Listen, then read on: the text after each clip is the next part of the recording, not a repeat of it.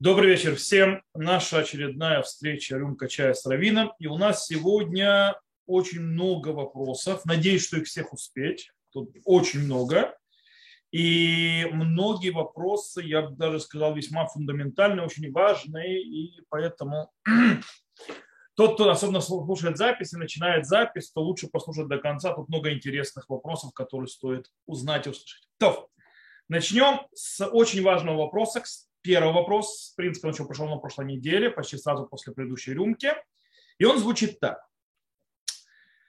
Равхай, можете посоветовать, если у человека ограниченное количество времени для изучения Тора, на что лучше это время потратить? Имеет ли смысл женщины тоже разделять время на три части? Э, то есть имеется в виду на три части, как сказано в Аллахе, то есть, то есть микра, мишна, талмуд. Что такое микра, мишна, талмуд? Имеется в виду устная, то есть письменная Тора, то есть Танах, Мишна – это изучение э, устной Торы во всяких ее видах, включая, кстати, Гмару, а Талмуд – это, скажем так, углубленное изучение или аналитическое изучение, для, когда человек начинает понимать вещь одну из другой. Это Талмуд.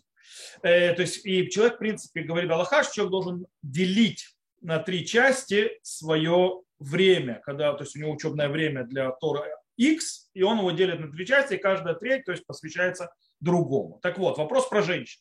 Что вы думаете по этому, что должна ли она так разделять? Что вы думаете о программах, как изучение Танаха дневного, это 229, 229 э, глав Танаха, есть такая программа, сейчас я расскажу, Даф Йоми, то есть э, ежедневный лист Гмары и такие и так далее.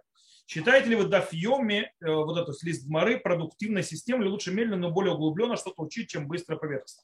Окей. Во-первых, по вопросу, кстати, я видел, что это женщина спрашивает вопрос, то есть, да, вопрос про женщину, э, то есть разделять время. Во-первых, то есть тут я сразу введу вступление, немножко разделю. Я сначала скажу про первую часть по поводу у человека, который нету, у него мало времени, что ему лучше всего учить.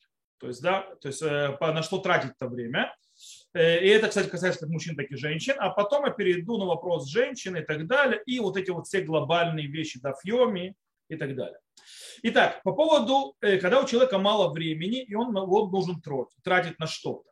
Тут я советую человеку э, две вещи. Человек должен, еврей, то есть, во-первых, он должен знать, что ему исполнять. Это раз. Во-вторых, он должен, скажем так, постоянно, то, что называется, э, поддерживать в тонусе и форме свою веру, свою связь с Богом. По этой причине очень важно, это, кстати, я на восьми главах Рамбам мы это учили, очень главное подпитывать свою душу, душу духовной пищи. Как ее подпитывать? Поэтому очень важно учить выделять время, э, то есть из того времени, которое мало, но выделять время, то, что называется изучение иммуна, так называемое изучение вещи, связано с верой, с еврейской философией, с еврейского понимания, еврейской этикой и так далее, и так далее, которое человеку будет насыщать душу и приближать его к Всевышнему. Это очень важно. Вторая вещь, что человеку важно, это, конечно, э, знать законы, хотя бы базис. Очень важно, чтобы человек выделял время на знание повседневных законов, и для того, чтобы он совсем не умер от скуки, э, уча сухие законы, стоит немножечко, скажем так, э, немножко чуть-чуть копать глубже. То есть, да, тут было хотя бы понятно, о чем идет речь и так далее. Я бы посоветовал человеку, которому мало времени, брать книги, скажем так, уже не начинать Шурханарух пропахивать, потому что я сразу говорю, что человек, который будет изучать Шурханарух, не зная все его, скажем так, подноготные, Талмуды и так далее, и так далее, э, оттуда он выйдет, скажем так, э, с чем-то практическим, он с тем трудом выйдет оттуда. То есть, да, есть, конечно, вещи практически, но ему будет очень тяжело, и к тому же он будет иногда мимо обычаев пролетать и так далее.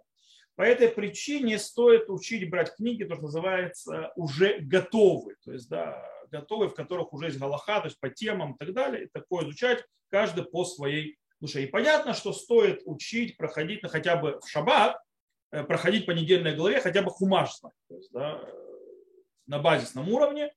Э, хумаш, ну, если можно танах хотя бы на уровне авторо, тоже будет неплохо. Вот. Это с точки зрения, что человек учит. Талмуд, если он может, ну, пожалуйста. То есть, да. Все зависит от того, сколько, что такое мало времени. То есть, да. Но понятно, что основная вещь должна быть человеку, то есть вещи, которые подпитывают его веру, подпитывают его еврейскую, скажем так, душу. э, иммуна, э, то есть еврейская философия, вера и так далее, муса. И, э, естественно, Галаха. Аллаха это очень важно, потому что, как сказано, то есть пока нету храма, Эля Богу Бауламазе, или Арбат Арбамот Галаха. То есть, да, нету Всевышнего в этом мире, это четыре, скажем так, локтя Галахи. В конце концов, так мы служим Всевышнему, и не только бла-бла-бла, но и действуем. Теперь, по поводу женщин. Нужно разделять время на три части. В принципе, по идее, человек должен каждый день, кстати, мужчина делить на микро, мишна и талмуд. То есть, да, снова, это если у него есть время, это очень важно выделять каждый день x времени. То есть, да, x времени, и Шуханрук пишет, это очень важно каждому человеку. Кстати, это у кого, то есть, кто выделяет каждый день время на учебу, то действительно нужно учить именно вот так вот и делить. На Танах, то есть на письменную Тору, на устную Тору, там Мишна, Талмуд, Усефта и так далее. Галаха, кстати, сюда входит. И, естественно, Талмуду. Талмуд это уже то есть, э, углубляться очень сильно. То есть, да, это имеется в виду, это очень важно. По поводу женщин. Во-первых, нужно задаться вопросом изучения Торы женщин, то есть, да, как таковой. Э, естественно, в Талмуде там есть к этому не очень, э, скажем так, хорошее отношение к этому и так далее. Но в наше время, я считаю, это не я считаю, это, в принципе, я получил от моих учителей, и вообще это еще раньше моих учителей появилось уже, что женщина в наше время должна учить Тору, и если она может, даже на уровне мужчины, и в, и в этом нет никакой проблемы. Это можно, нет в этом проблемы. Если женщина может быть э, изучать юриспруденцию, если женщина может изучать науки и так далее, быть профессором и все остальное, то почему именно в Торе она будет э, профаном и невеждой? Это немножко неверно. Кстати, эта идея, которая прошла у Хафецхайма, то есть да, Хафецхайм в свое время, когда понял, что девушки не учат Тору, а как раз учат всякие светские науки и так далее, они достаются далеки от Тора, они глубины. Мальчики учат, а девочки нет. Поэтому э, Хафецхайм был один, скажем так, он был не идеологом изначальным, но он дал свое благословение на создание женских школ Бейт Яков, в которых э, начали учить религиозные предметы. Естественно, не Талмуд и так далее, потому что тогда об этом речи не шло.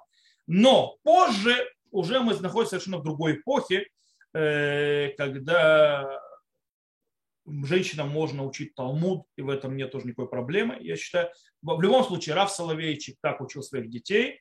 Э, Рав Лихтенштейн, это я знаю от его дочерей, что он в вопросе учебы с сыновьями причем сыновья все раввины большие, у Рава Лихтенштейна, и его дочери тоже, скажем так, большие жены раввинов и даже главы, то есть называется, женских учебных заведений, очень серьезных, крутых, как, допустим, Эсти Розенберг, это, жена, дочь, это дочь Рава Лихтенштейна, э, жена Герцеля э, Розенберга, э, раба Герцеля Розенберга, и она глава женской медраши Мигдаль Оз, где очень круто, серьезно учает Тору, и она сама хорошо разбирается. Почему? Потому что их отец Рав Лихтенштейн, Мури Воробей, Рав Лихтенштейн Захацадик Левраха, не разделял и учился со своими сыновьями, со своими дочерями одинаково с точки зрения требований и так далее, в Талмуде и во всем.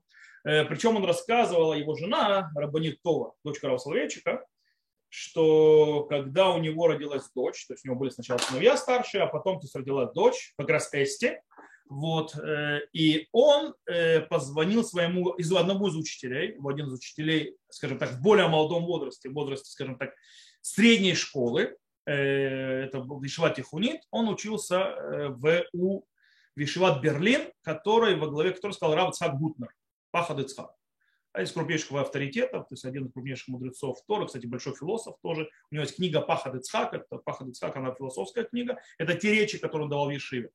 Вот. Э, и он ему позвонил, понятно, с тестью своему сообщил Рав Соловейчику, понятно, и он позвонил ему сказать, что у него родилась дочь, и он, то есть Рабанитова рассказал, что когда он позвонил, э, Раф Гутнер не было дома.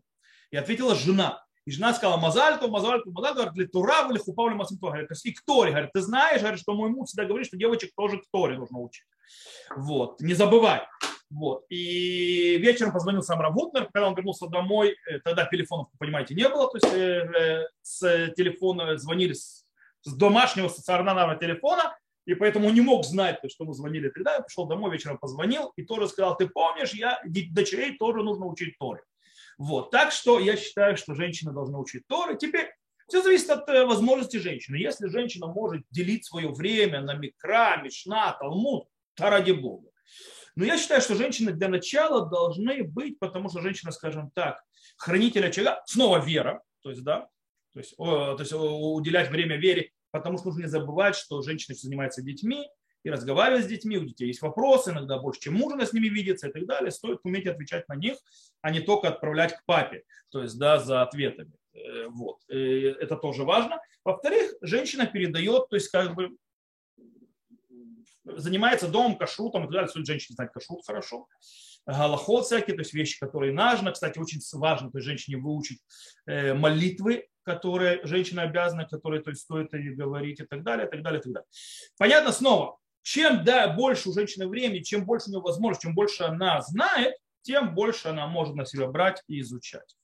По поводу то есть, э, брать на себя. Понятно, что есть, очень важно брать на себя постоянную учебу. То есть, да, чтобы у человека была постоянная учеба, каждый день он учит что-то в э, постоянном, э, в разработанной форме. То есть он знает, вот сегодня он должен делать это, это, это, а не аморфно что-то. Почему? Потому что это намного более правильно. Потому что когда человек ну, нужно учить Тору, то он будет бегать, кричать, нужно учить Тору. Когда у человека есть, скажем так, план учебы, что он должен всего, то есть каждый день то что-то учит, определенные вещи то есть построены, то э, это будет продвигаться лучше. И поэтому вопрос по поводу Танах Юми, то есть учить каждый день то есть, э, часть Танаха. Хорошая вещь, кстати.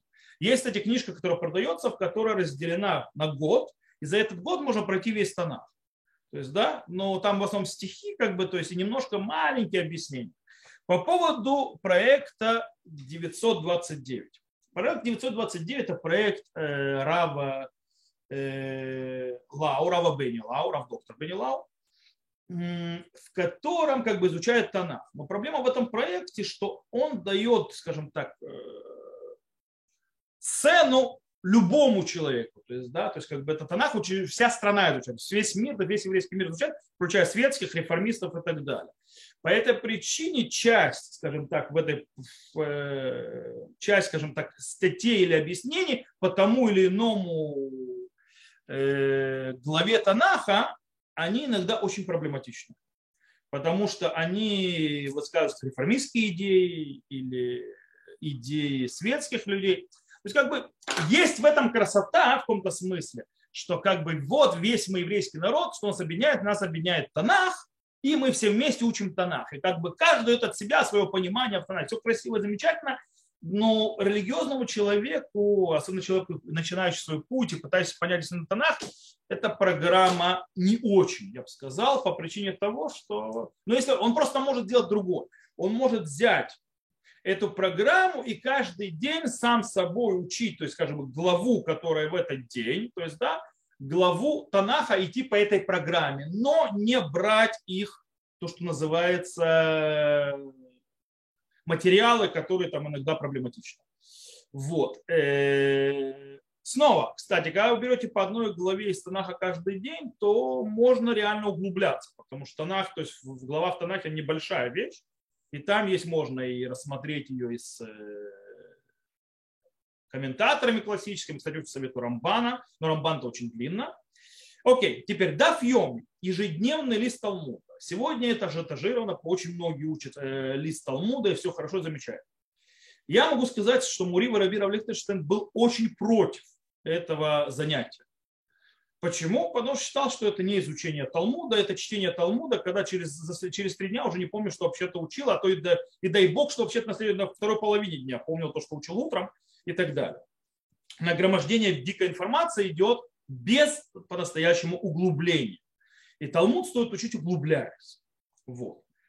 С другой стороны, э, дафьоми это хорошая штука для того, чтобы человеку создать то, что называется рамки, рамки учебы, которые постоянно, у нее каждый день нужно пройти лист Талмуда.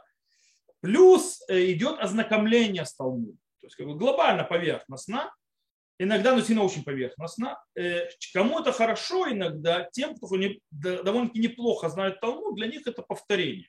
То есть, да, постоянно повторять. Можно сделать, как, кстати, как делал Рав Каневский.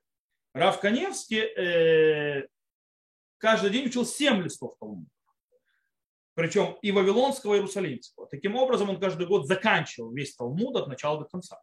Вот. Не 7 лет, когда по Дафьоме, то есть если по одному листу, а 7 листов раз в год заканчивает. То есть так делал Рав э, Коневский всю жизнь. То есть как бы каждый год. Каждый год он перед Песхом заканчивал весь Талмуд Иерусалимский, весь Талмуд. Э, у него было постоянно четко, то есть э, что он учит каждый день и поскольку. То есть, да, он заканчивал каждый, день, каждый год Иерусалимский Талмуд, каждый год Вавилонский Талмуд, каждый, день, каждый год он заканчивал Шурханарух, Рамбама, всего и так далее. Ну, короче, у него было. Вот. И так из года в год, из года в год. Э, и, в принципе, то есть я думаю, что э, вот так вот можно делать. Я, э, я, кстати, Рамбам Юми тоже неплохая вещь. То есть каждый, есть Рамбам, которому можно учить. Кстати, вот что-что, Арав Лихтенштейн говорил, что Рамбама 100, он не, хотя он против всяких вот этих вот ежедневных всяких поверхностных проходов, но он говорил, допустим, Рамбама, вот есть программа Рамбама, то есть учители три главы в день и тогда заканчивают за год, или одну главу в день и заканчивают за три года.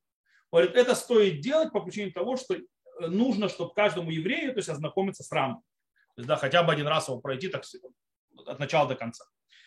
То, я думаю, что на этот вопрос мы ответили. Теперь следующий вопрос. Вопрос непростой, но ответ на него будет еще более э, непростой, но и простой. Итак, вопрос следующий звучит, в принципе, скажем так, я думаю, что вопрос э, по Танаху, но он из области этики, и мы ответим на него в понимании правильном иногда Танаха. Вопрос звучит так, почему Авраам, богатейший человек, отправил Агара и Ишмаэля с таким скудным багажем? багажом?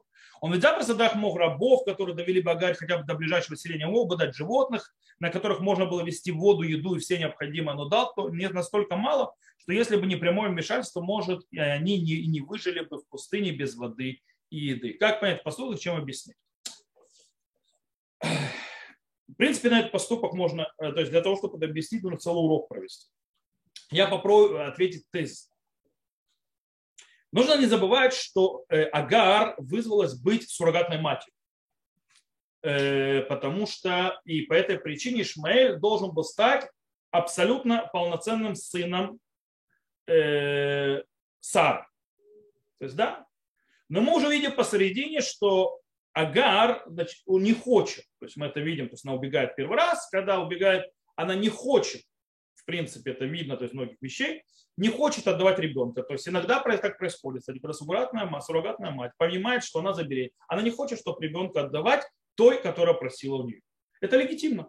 Это происходит иногда, и даже сегодня, когда делают суррогатное материнство, то есть вдруг вынашивающая женщина решает, что она носит этот плод, она чувствует связь с ним, она не готова, она готова, хочет разорвать контракт. Да, можно разорвать контракт, но этому есть плата. Какая есть этому плата? Э, в наше время это деньги нужно вернуть, ему стойку и так далее. Это очень огромные деньги. Э, а в те времена нужно понять, Агар была рабыней. Из-за, из того, что она должна была суррогатной матерью быть и родить сына э, господину, этот человек должен был быть свободным, ее вывели из статуса рабыни. То есть, да, временно. То есть, как бы. И когда она отказалась отдавать своего сына, то есть того плод, который он вынашивает, пожалуйста, она отказывается от этого сделки, значит, она и сын возвращаются в статус рабов. Теперь, возвращаясь в статус рабов, кстати, это, это одна из вещей, почему Сара сказала отпустить его, а, отправить из дома. Почему? Потому что он теперь в статусе раба назад, так он родился у рабыни, Ишмаэль, и если его оставить в доме Авраама, то он становится раба, а изначально он был, должен был предназначен для свободного человека. И этот диссонанс, диссонанс очень тяжелый. Поэтому Сара, то есть вот это давление, чтобы выгнать ее, имеется в виду отпустить. Дело в том, что отправить в пустыню, в иудаизме вы всегда увидите уход в пустыню, это уход в свободу. Пустыня – это понятие свободы. Поэтому народ Израиля уходит из Египта, куда он идет в пустыню и так далее, и так далее. Теперь, раз у него статус раба, хотя его отпускают быть свободным, то по закону рабу, рабу рабов не дают. И рабу животных тоже не дают. Ему дают то, что то есть его есть вещи, он должен идти дальше, жить как то есть дальше, то есть он свободен. Свободен делать то, что он хочет. Иначе, если я ему продолжаю давать вещи, то я не делаю его свободным. То есть он не получает свободу. Он до сих пор остается привязанным ко мне. А смысл был, чтобы Ишмаэль не, не был больше привязан к Аврааму. Чтобы Ишмаэль стал свободен. Чтобы Ишмаэль, э, иначе он будет, то, что называется, свободный человек в сознании, в теле раба. И это плохо. Поэтому он уходит так, и поэтому нужно было его отпускать так. Окей, то я думаю, что на этот вопрос ответим, но в принципе можно долго и нудно. Я сказал, целый урок можно провести. Я попытался ответить тезисно. Следующий вопрос.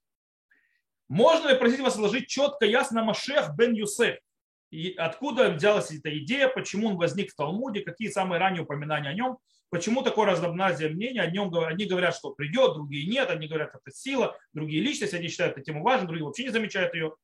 Ощущение какой-то недосказанности, то ли информации не так уж много, да и у каждого на свой лад. Окей, давайте наведем небольшой порядок. Э, во-первых, э, сразу скажу, э, нет никакой разладицы, и нужно понять, что такое Машех бен Юсеф. Машех бен Юсеф по определению, так выходит из источников, о которых мне говорят, это в принципе первичный Машех, так называемый, который его задача, тем, что он занимается, это ублагос... то есть, в принципе, занять все логической и э, практической материальной подготовкой к следующему этапу. То есть, да, то есть в принципе, к приводу государственности, так называемой, то есть всякие э, национальные институты, институты власти и так далее, и так далее. Все это задача Машеха бен Юсефа.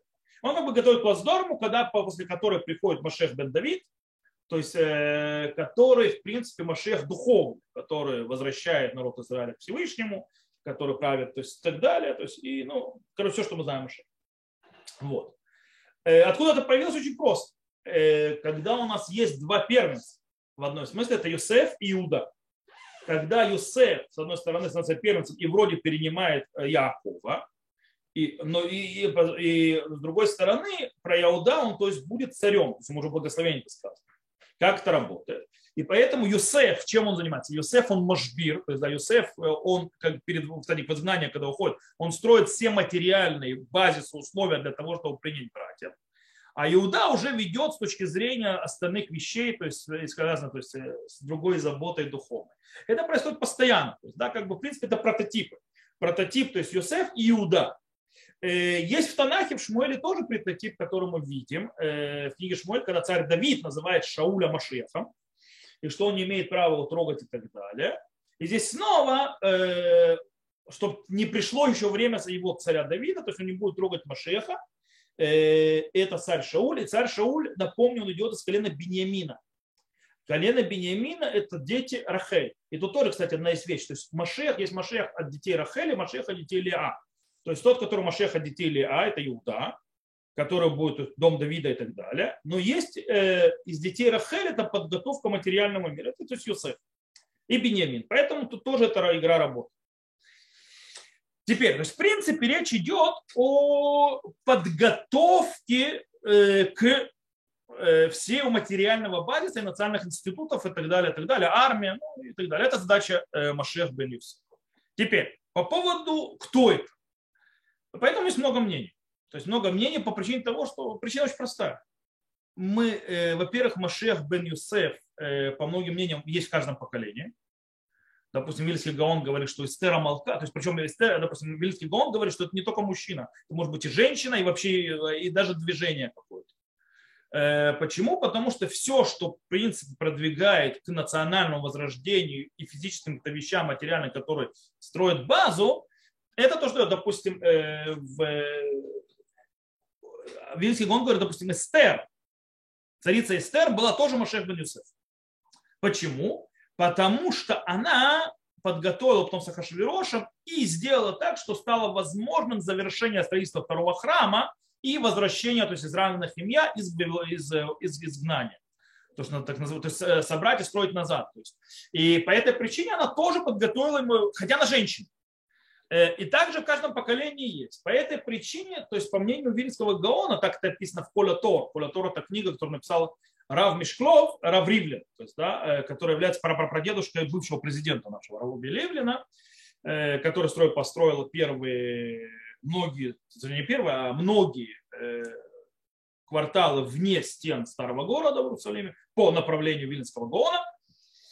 И Вильнский Гаон, то есть, и он пишет, что Вильнский Гаон считал, что это вообще движение. То есть, да, Вильнский Гаон считал, что и в каком-то смысле он Машех бен Юсеф, точнее он делает его функцию. Чем?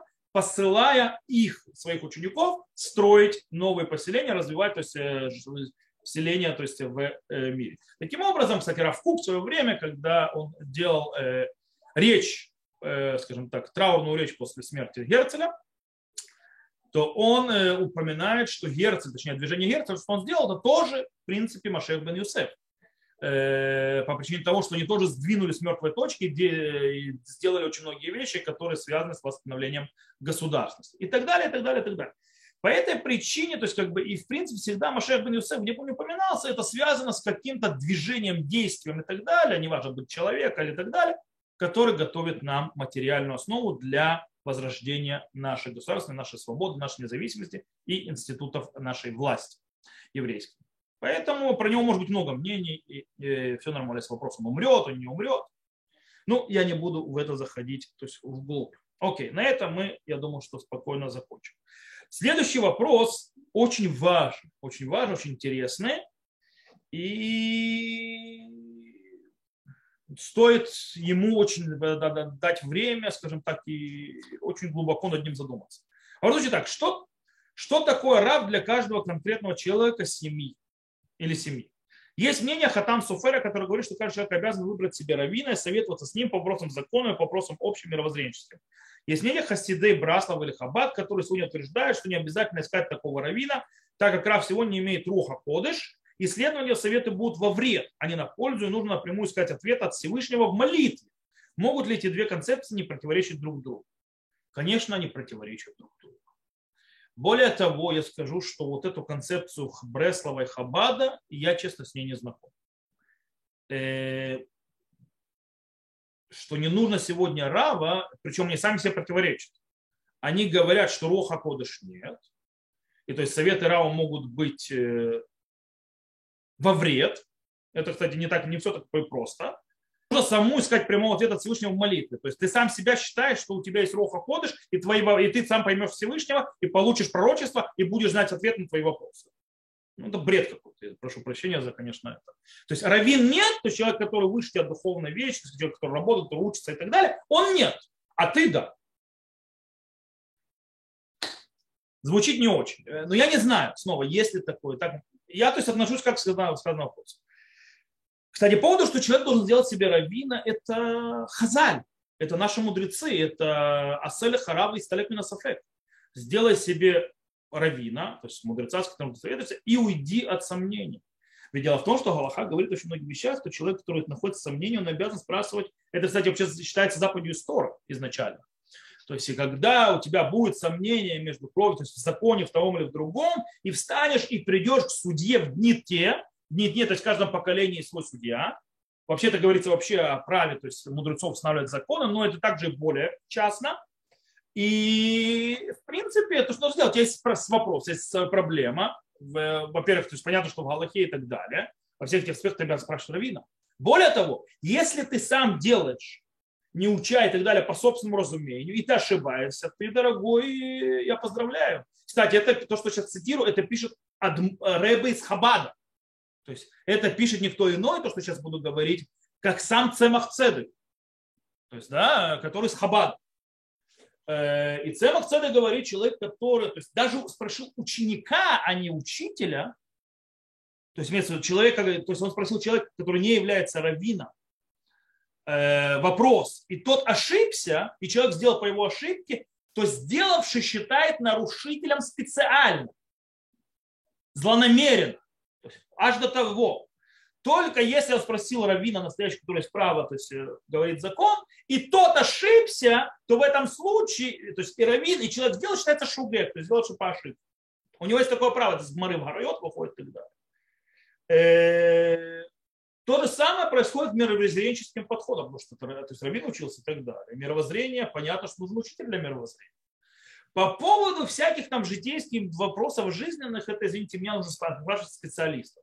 То есть по экономике нужно спрашивать экономиста, по медицине нужно спрашивать медика и так далее. Понятно, когда есть соприкосновение между Галахой и медициной, экономикой и так далее, и так далее, то, конечно, нужно советоваться с раввином, потому что раввин, он даст свою галактическую сторону, тогда как специалист даст свою точку зрения специалист. И там найдется то есть, э, золотая середина. Вот для этого нужен раввин.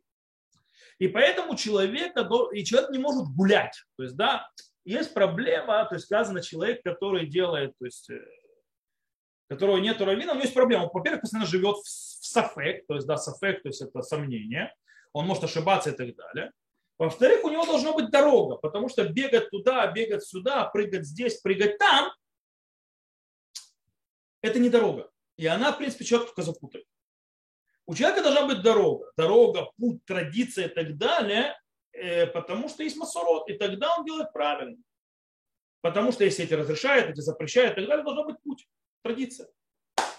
И это поэтому должен здесь раввин. Понятно, что раввин должен человек, который подходит, который он чувствует с ним связь и так далее, и так далее, и так далее. Все хорошо и замечательно. По поводу Руха Кодыш. Я дико извиняюсь, но Руха Кодыш нет ни у кого никогда не было уже многие века. Роха Кодыш последний раз был. Роха Кодыш это одна из самых низких уровней пророчества. И пророка Кодыш последний, кто имел его, были Танаим. То есть, да, как бы про них еще сказано, что у них уже, у них были языки, то есть такие вот проявления Руха Кодыш. То есть, вот вот. Но да, после них ни у кого его уже не было.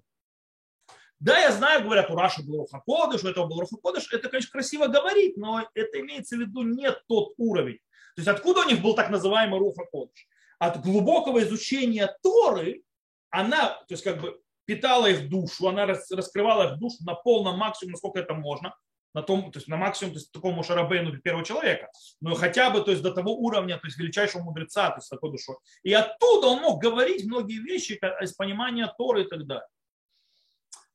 Но у него не было пророчества, потому что у нас сказано в Талмуде, что пророчество в наше время, в любое пророчество дано или э, сумасшедшим, или детям. А слава Богу, наши мудрецы Торы огромные, они не, и не сумасшедшие, и они уже не дети. Вот. По этой причине у них есть понятие проницательность, понимание, глубина и так далее. Все это идет из Торы, которую много изучали и так далее. Это происходит по сей день тоже.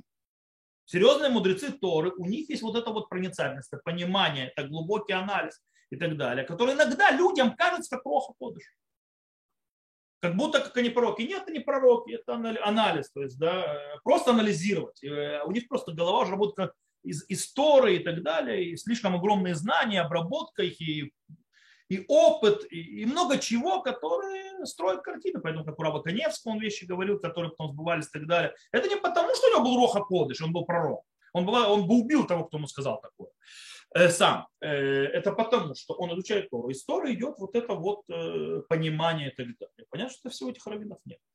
Я знаю, что в Бреславе решили не назначать следующего адмора, и они начали культ первый, единственный, то, что называется умершего рэба. То есть, да, то есть они хасиды мертвого рэба. Рэба, которого больше нет живых. Э, у этого было куча, и до сих пор есть куча минусов. То есть у них по-настоящему нет наставника. У них нет кому будет говорить им. То есть рэб это духовный лидер. То есть сейчас есть бресловские раввины и так далее, но они не сам адмор. То есть, да, и они трактуют то, что когда-то говорил Рабинах. Э, и как бы и это не просто, потому что, как бы, потому что Адмор, Ребе, э, для хасидов, он видел ситуацию сейчас, и он говорил вещи на тот момент, когда он это видел и так далее. И он, и он был лидером, он вел, он показывал путь. Когда он умер, он не может показывать путь, его больше нет. Несмотря на все цитаты, и вешали тука для улам, то есть, да, будет мой огонь это, и так далее, и так далее. Э, в Хабаде тоже произошла очень странная вещь. Хабад никогда в жизни не поддерживал идею мертвого рэба. Э, Хаббат э, всегда очень сильно как раз держался именно вот это вот расколы, что нужно учиться, нужно спрашивать равина. У Хабада есть такое понятие, чтобы у каждого человека был равин. Мы самых цедека цитировали тогда. И даже уже у последнего адмора было такое вот обязанность, чтобы у человека был машпия. Машпия это то есть тот равин, с которым можно во всяких вещах то есть, советоваться. Не в Галахе, и пуским и так далее. Поэтому я не знаю, откуда что не надо. То есть Рэба сегодня нет. То есть, да? И тоже есть минус, то есть не пытается, то есть пытаться понять, что Рэба сказал, и когда он говорил это давно, и пытаться это проектировать на современность, тоже не все так легко. Э, и сказать, что человек, который изучал Тору, который знает Тору, который говорит из Торы, говорит из огромного опыта, его советы во вред, ну, это не совсем. Тогда можно сказать, что у врача тоже все советы во вред, и у учителя тоже все советы во вред, потому что и у экономиста, и у строителя, и у инженера, и у компьютера, у всех. Почему они делают никого не трудно Поэтому я считаю, что концепция Хатам Суфер бы, если бы такого слышал, его бы это очень сильно, э, мягко сказать, э, был бы этим недоволен. Это было бы очень мягко сказать, сказав, что не надо делать равина. Так что человек должен сегодня иметь равина. И я не знаю, то есть откуда принцип Хасиды Хабресла или Хабад. Я считаю, что он неверен, если он существует вообще такой. И, и он вреден он в корне вреден, и он может привести к человеку к потере здоровья. И куча нарушений еврейского закона по незнанию. А когда человек делает идеологию из незнания, делает идеологию, что раввина надо спрашивать, делать идеологию, что он сам все будет у Бога выяснять. То есть, типа, он да, может Рохан Кодыш заполучить, а раввин нет, а он да. То в этом даже есть в этом мотив злонамеренного нарушения. То есть вот такая вот, так выходит из источников. В этом есть проблема. То, я думаю, что на этот вопрос мы тоже ответили, и можно переходить к следующим, более мелким вопросам, кстати. Да, они более такие. Хотя, то сейчас разберемся. Следующий вопрос звучит так. Невесту, вот, невесту ведут матери жениха и невест, а жениха ведут папа, жениха и невест. Вопрос, могут ли вести родители не евреи, если нет тот, кто их заменяет? Если жених или невеста сирот. Окей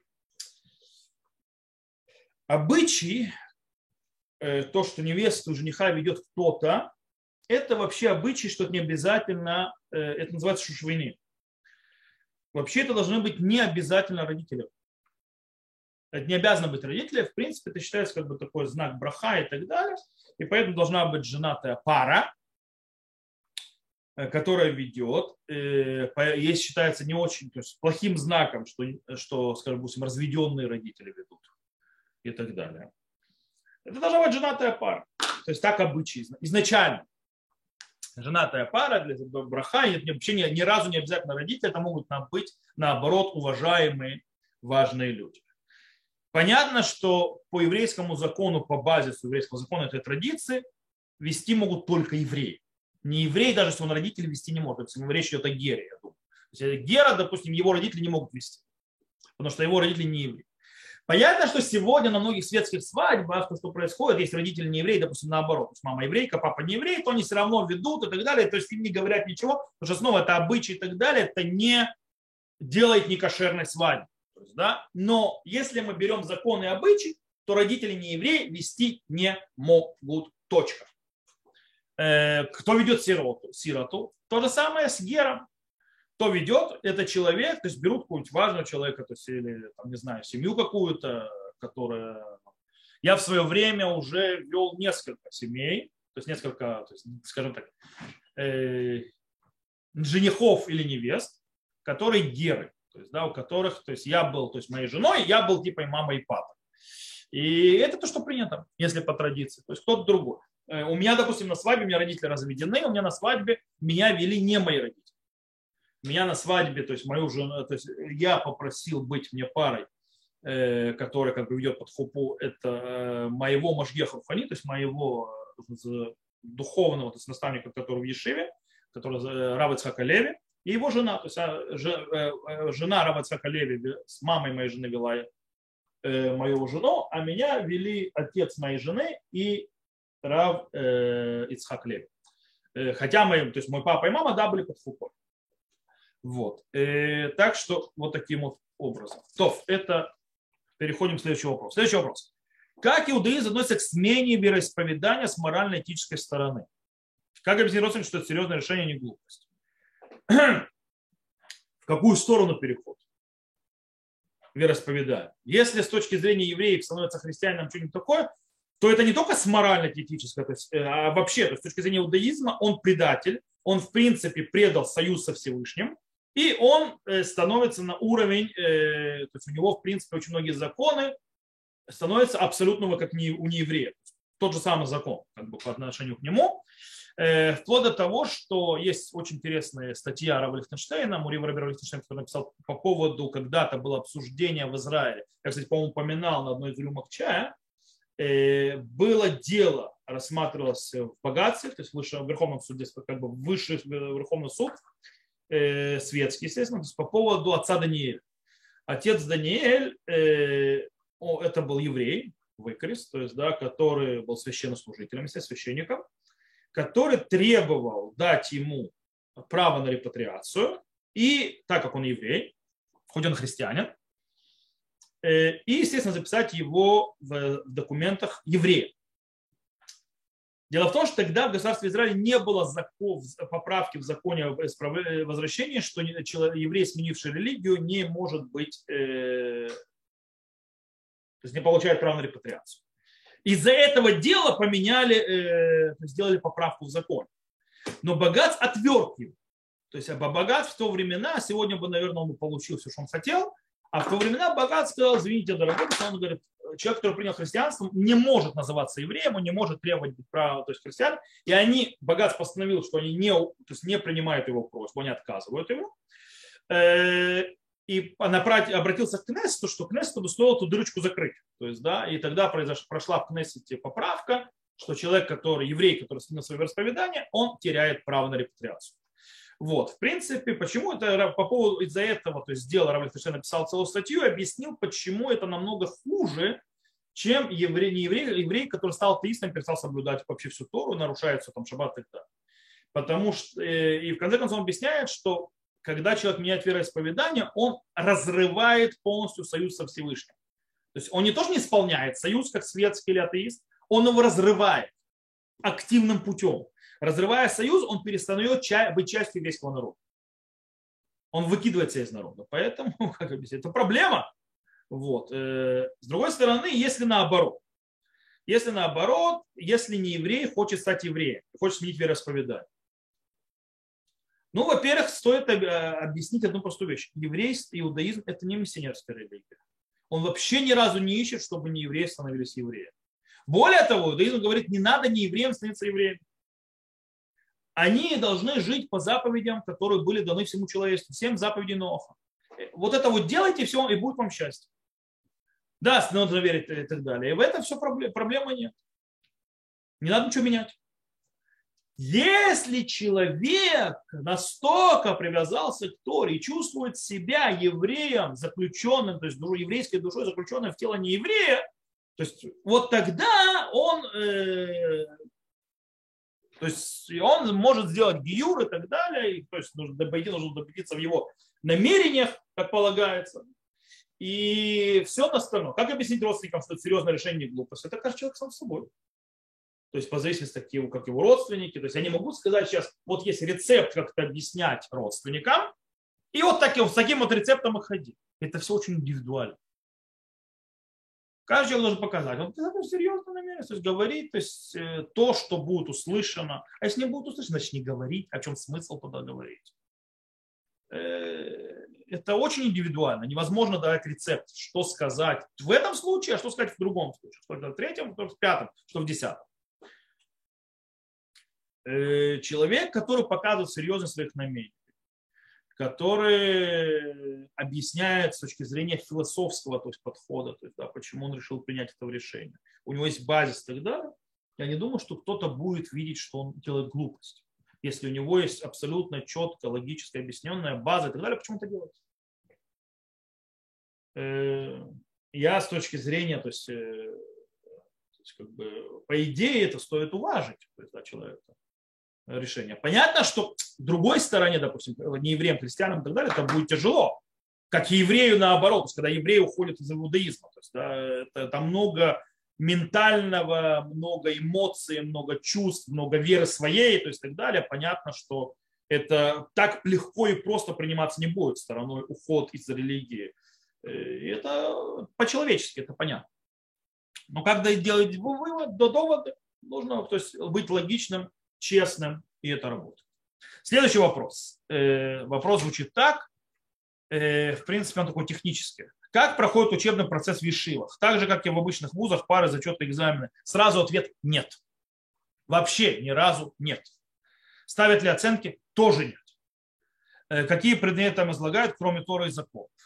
Кроме Торы и законов, там излагают только Тору и законов. Потому что смысл Ешивы – это время, когда человек, это как такая вот, э, как это объяснить, как будто такой вот Ноев ковчег называем. То есть в одно, когда ты закрываешься от всего мира на какое-то время, для того, чтобы накачать себе, то есть э, углубиться в Тору во всех ее областях,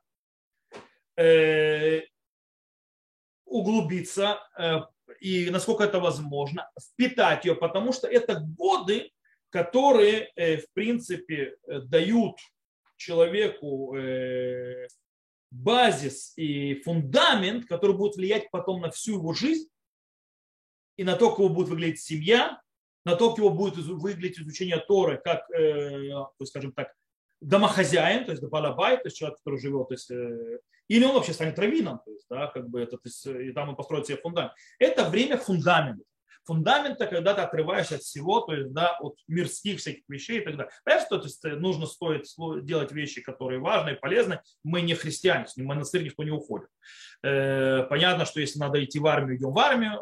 То есть здесь меня хариди могут не согласиться, но я все-таки выпускники Шивот СДР считаю, что это правильное дело, потому что нельзя Э, не участвовать в судьбе народа, но когда ты учишься в Ешиве, закрывайся. Поэтому учеба в Ешиве происходит 24 часа в сутки, почти, кроме на поспать.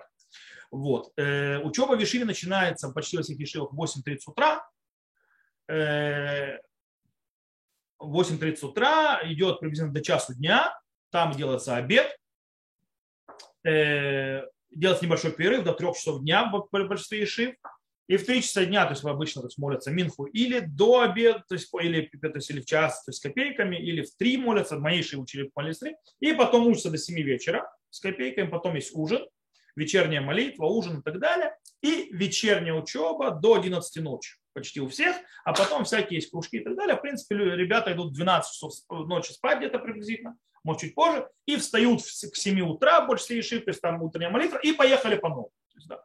И каждый день. Плюс в шаббаты в Ешиве, то есть там не спят шаббат в Ешиве, то есть им все уроки, особенно все вещи, слова Ешивы, то есть и понятно, что есть учеба самостоятельная, большую часть времени, э, когда, скажем так, большая часть, скажем, две, скажем так, э, утром, то есть все утро и даже половина дня, то есть дневного, то есть учебы, отдается Талмуду на глубоком его изучении, потому что это основа все фундаментальной всей Торы, понимания ее. И потом там есть и Галаха, и Танах, то есть и так далее, и так далее. И вечером тоже снова учится Талмуд, но уже, скажем так, более, скажем так, не глубоко, а поверхностно. Когда я говорю поверхностно, то есть на моей шиве это было э, не со всеми источниками переплетением и перестрелами, то есть перестрелами между разными э, трактатами Талмуда, но вот в самом трактате э, там Раши, Тос, вот Рашба, Ран, Рамбан и так далее, с таким, то есть комментаторов куча. Это называется значит, так, поверхностно учить. То есть, да, э, глубоко это разбирание тем. Вот. И человек получает навыки, очень огромные навыки, плюс духовно. Ну, понятно, есть вещи, которые связаны и с, то есть и речи глав Ешив есть, есть э, преподаватель, то, что называемый рамы, то есть э, раб, который у него есть свой класс, то, есть, которым занимается, которым он ведет, с которым советуется, с которым учит и так далее, и так далее, и так далее. Но в основном основная учеба идет в парах, то есть да, то, что называется хевруты когда будет Мидраш сидит и между собой то есть, разбирают темы и так далее, строят себе вот эти вот февруты, эти пары. И есть уроки там сям, то есть, да, естественно, есть, э, в каждой Ишиве есть центральный урок по изучаемому трактату Талмуда главы Ишивы раз в неделю. В шаббаты есть тоже всякие вещи. Многие Ишивы занимаются, разбирают всякие глобальные темы, которые связаны с еврейской жизнью, иудаизмом, взглядом иудаизма и так далее. И это так проходит в жизни Ешивы. Есть колли, но колли это уже те, кто идут быть раввинами или там мудрецами Тора, то есть тоже учат колли, э, учить уже там и на раввинат и так далее. То, так что учат только Тору. Экзаменов нет и быть не может. И никаких зачет, никаких пар, ничего этого нет по одной причине. Это твоя ответственность. Это твоя ответственность не бить баклуш. Ты там строишь себя. Будешь строить или не будешь строить, твои проблемы. Не будешь строить, до свидания. Да, решим никто не держит. Вот. Когда и да, есть экзамены, но ешивах дают людям себе попробовать, то есть пишут там статьи и так далее, но это как бы такое волонтер, это, это факультативно, это не обязательно. Вот. Правда, есть колледжи, то есть как у коллега вот, допустим, я учился в большом поле, где мы учили, то есть там было изначально требование, там хотели уже учить то, что называется раввинов будущего, причем больших раввинов будущего. И у нас требования были то есть, жесткие. Мы должны были уроки проводить перед главой Ишивы, и главой, то есть одним из величайших мудрецов поколения, это Рав Эйнштейн. Плюс мы должны были перед учениками, которых каждый из них мог быть главой Ишивы сам, проводить уроки, плюс писать статьи и так далее. Но нам за это и хорошо стипендию платили, э, огромную. То есть, да, то есть, в принципе, мы, и мы пахали, то есть, это, это очень было тяжело, это нелегкая учеба. Вот. Э, и там, естественно, были экзамены.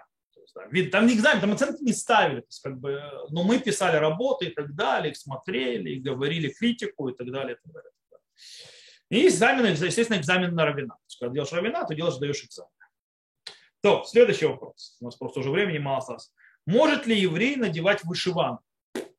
Ну, на тот же день в вышиванке или другой государственный праздник типа Дня независимости.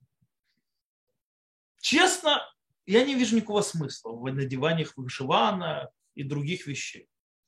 Не, ну если как-то выразить солидарность, я понимаю и так далее. Вообще еврей должен одеваться в еврейскую одежду. Еврей не должен одеваться в нееврейскую одежду и подражать неевреям. Если ему, конечно, нравится вышиванка с точки зрения одежды, да ради бога, никто не запрещает. Э, может он? Может. Запрета нет как такового. Но зачем это делать, тоже вопрос большой. Но если он, как и сказал, хочет поддержать и так далее. Поэтому я не вижу в этом ни запрета, ни пользы. да. Хочет одеть, походить, пусть пооденет, походит. Э, но стоит не употребляться, не уподобляться неевреям. То есть мы носим одежду не, э, то есть не пытаемся быть похожими на неевреев. Поэтому стоит понять. То есть, окей. Теперь последний вопрос, и на этом мы закончим, потому что я смотрю, у нас уже время тикает очень сильно. Э, вопрос говорит так, может ли обычай противоречить Галахе? Например, сейчас в Швейцарии, в городе Базель, тут официальная община, у них принято вечером читать три благословения после шма. Я спросил, почему так, Равин ответил, такой обычай. Потом сейчас во время счета Омера Минху молится в 20, то есть, короче, в 21-25, то есть через 15 минут после захода солнца. Спросил, почему так, мне ответили, такой обычай. Как вообще можно обычай противоречить Галахе? То есть, э, ведь изначально надо, понятно, что так нельзя делать. Причем человек, который задал вопрос, прислал Мишну, в которой сказано, то, что есть то есть, два благословения вечером, то есть, это то есть, э, после шма, а не три. Я думаю, что речь идет не о третьем благословении. Речь идет о... Есть такая большая, то есть у многих сидурах есть это, это есть как бы еще, то есть добавка, которая говорится после благословение Шма, да, длинное относительно, которую э, дел, э, то есть был обычай дел, за границей так молиться. В земле Израиля нет, но за границей это обычай.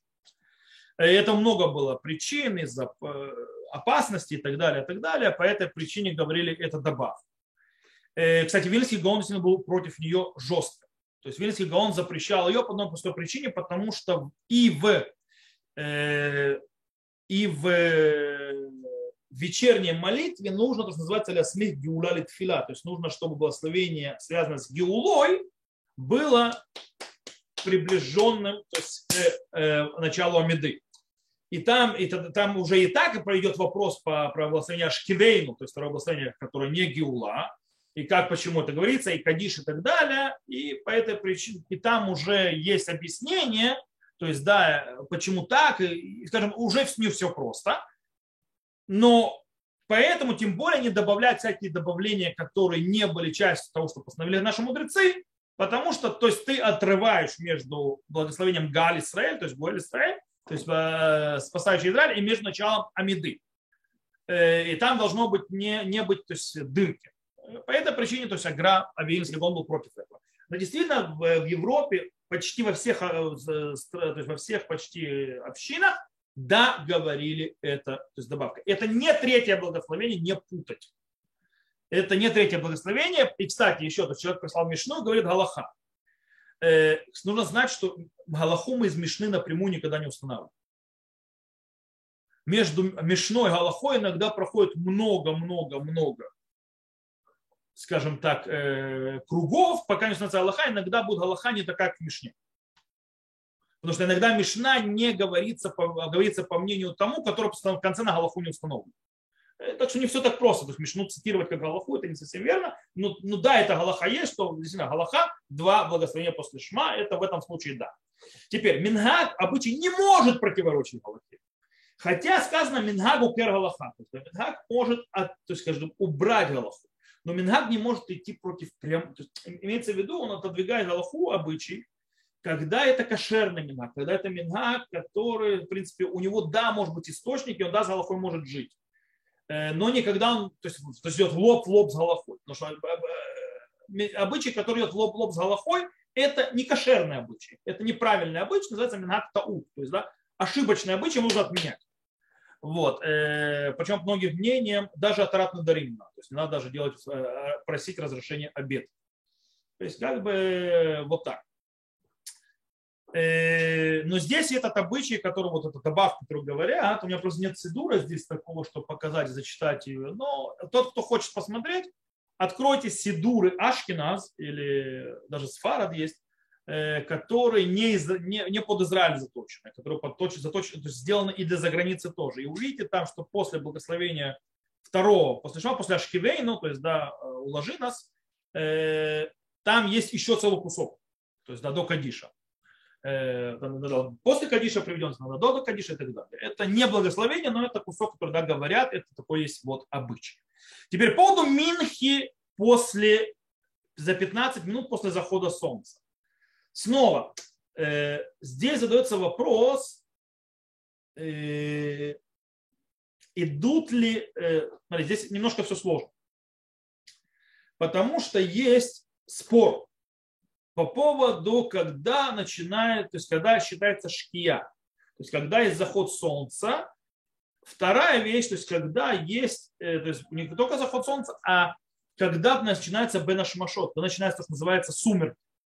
В сумерки Минху уже не молится. Минху молится до нее. С одной стороны. Есть мнение Рабейну Тама. По мнению Рабейну Тама можно молиться э, то есть шкия, есть две шкии, то есть есть два захода солнца, особенно в Европе это очень сильно видно. Э, есть солнце, когда оно уходит его за горизонт, его не видно, а потом, когда солнце исчезает. Дело в том, что в Европе, особенно летом, видите, что солнце вроде зашло за горизонт, а его длительное время, оно есть солнце еще. И только потом начинается сумерки. Это очень длинный процесс. То есть, да, в Израиле это очень быстро. А за границей это очень четко видно, что там очень длительный процесс. Солнце уже зашло, а все светло и светло, и светло, только он начинает сереть. Сереть, сереть, сереть, это уже сумерки. сумерки. По этой причине иногда, то есть вот это вот солнце зашло, между солнце зашло и солнце зашло по рабейну там, то есть, как называется, вторая шкия, может пройти больше 15 минут. По этой причине там Минху можно молиться по всем, то есть по мнению Рабейну там точно. И, кстати, обычай вообще за границей всегда было по Рабейну там. То есть, да, это в Израиле приняли обычай геон, гаонов.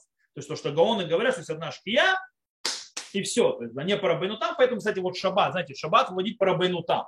Это именно вот счет шкиот. То есть, да, потому что, э, и, кстати, принимать шаббат тоже по Рабейну там. Есть многие хасидуты, допустим, в Америке и так далее, что шаббат принимает по Рабейну там. По-нашему, как в Израиле мы это делаем, это уже глубокое нарушение шаббата. А они еще у них это еще не начался шаббат. Допустим, Адмор из Сатмара, когда приезжал сюда в Израиль, он после нашей шкиц, дорога в синагогу идет, он ехал на машине в Микву, потому что в Сатмаре шаббат принимают парабейну там. Потому что, кстати, так написано в Шухана Рух, написано в Рама. Э, то есть это Галаха. То есть написано, это Рамбам сказал как Гаоны, и Вильнский Гаон сказал как Гаоны, делает, то есть, что это раньше и такие, они пора как Рабейну там сказал. И, это принято обычай сегодня в земле Израиля, кстати, за границей многие тоже говорят. Но а изначально обычай везде это Шурханрух Рабейну там. Поэтому нет проблем молиться. Более того, есть спор в Мишне между Раби Юда и мудрецов по поводу, до какого момента можно молиться Минху. По мнению мудрецов, можно до Цета Кухавин, до выхода звезд. По Раби Юда Нельзя молиться, он молится только до плаг минха, то есть да, это 9,5 часов э, временных. Но из-за этого из-за мудрецов нужно молиться Марив, то есть после выхода. Таким образом, тут с Галахой тоже не все просто. Может быть, там в Базеле есть заход солнца один, и они идут по Рабейну там. И есть второй, то есть там еще куча времени, пока солнце сойдет.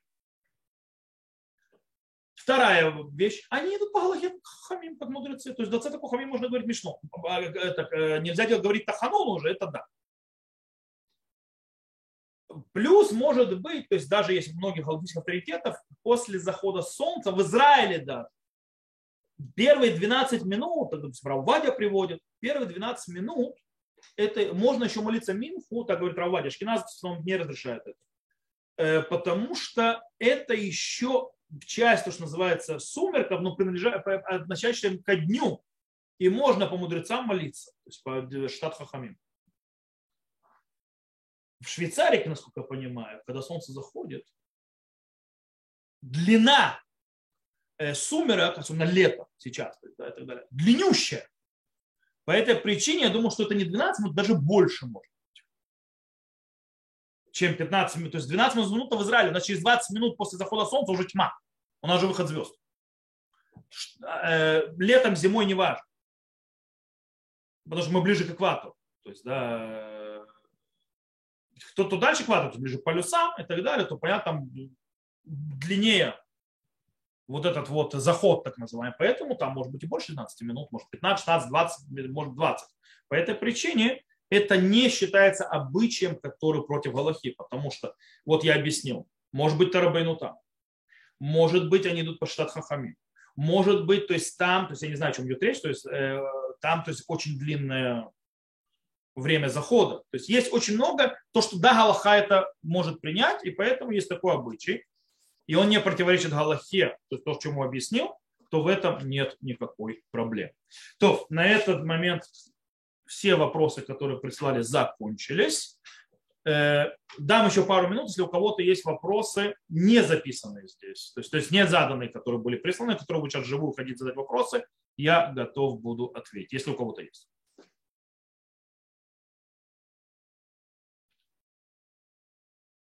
Вопросов нет, я правильно понял? Окей, раз вопросов нет, то тогда мы эту нашу встречу на этом заканчиваем. И всего вам хорошего. И до новых встреч. Увидимся.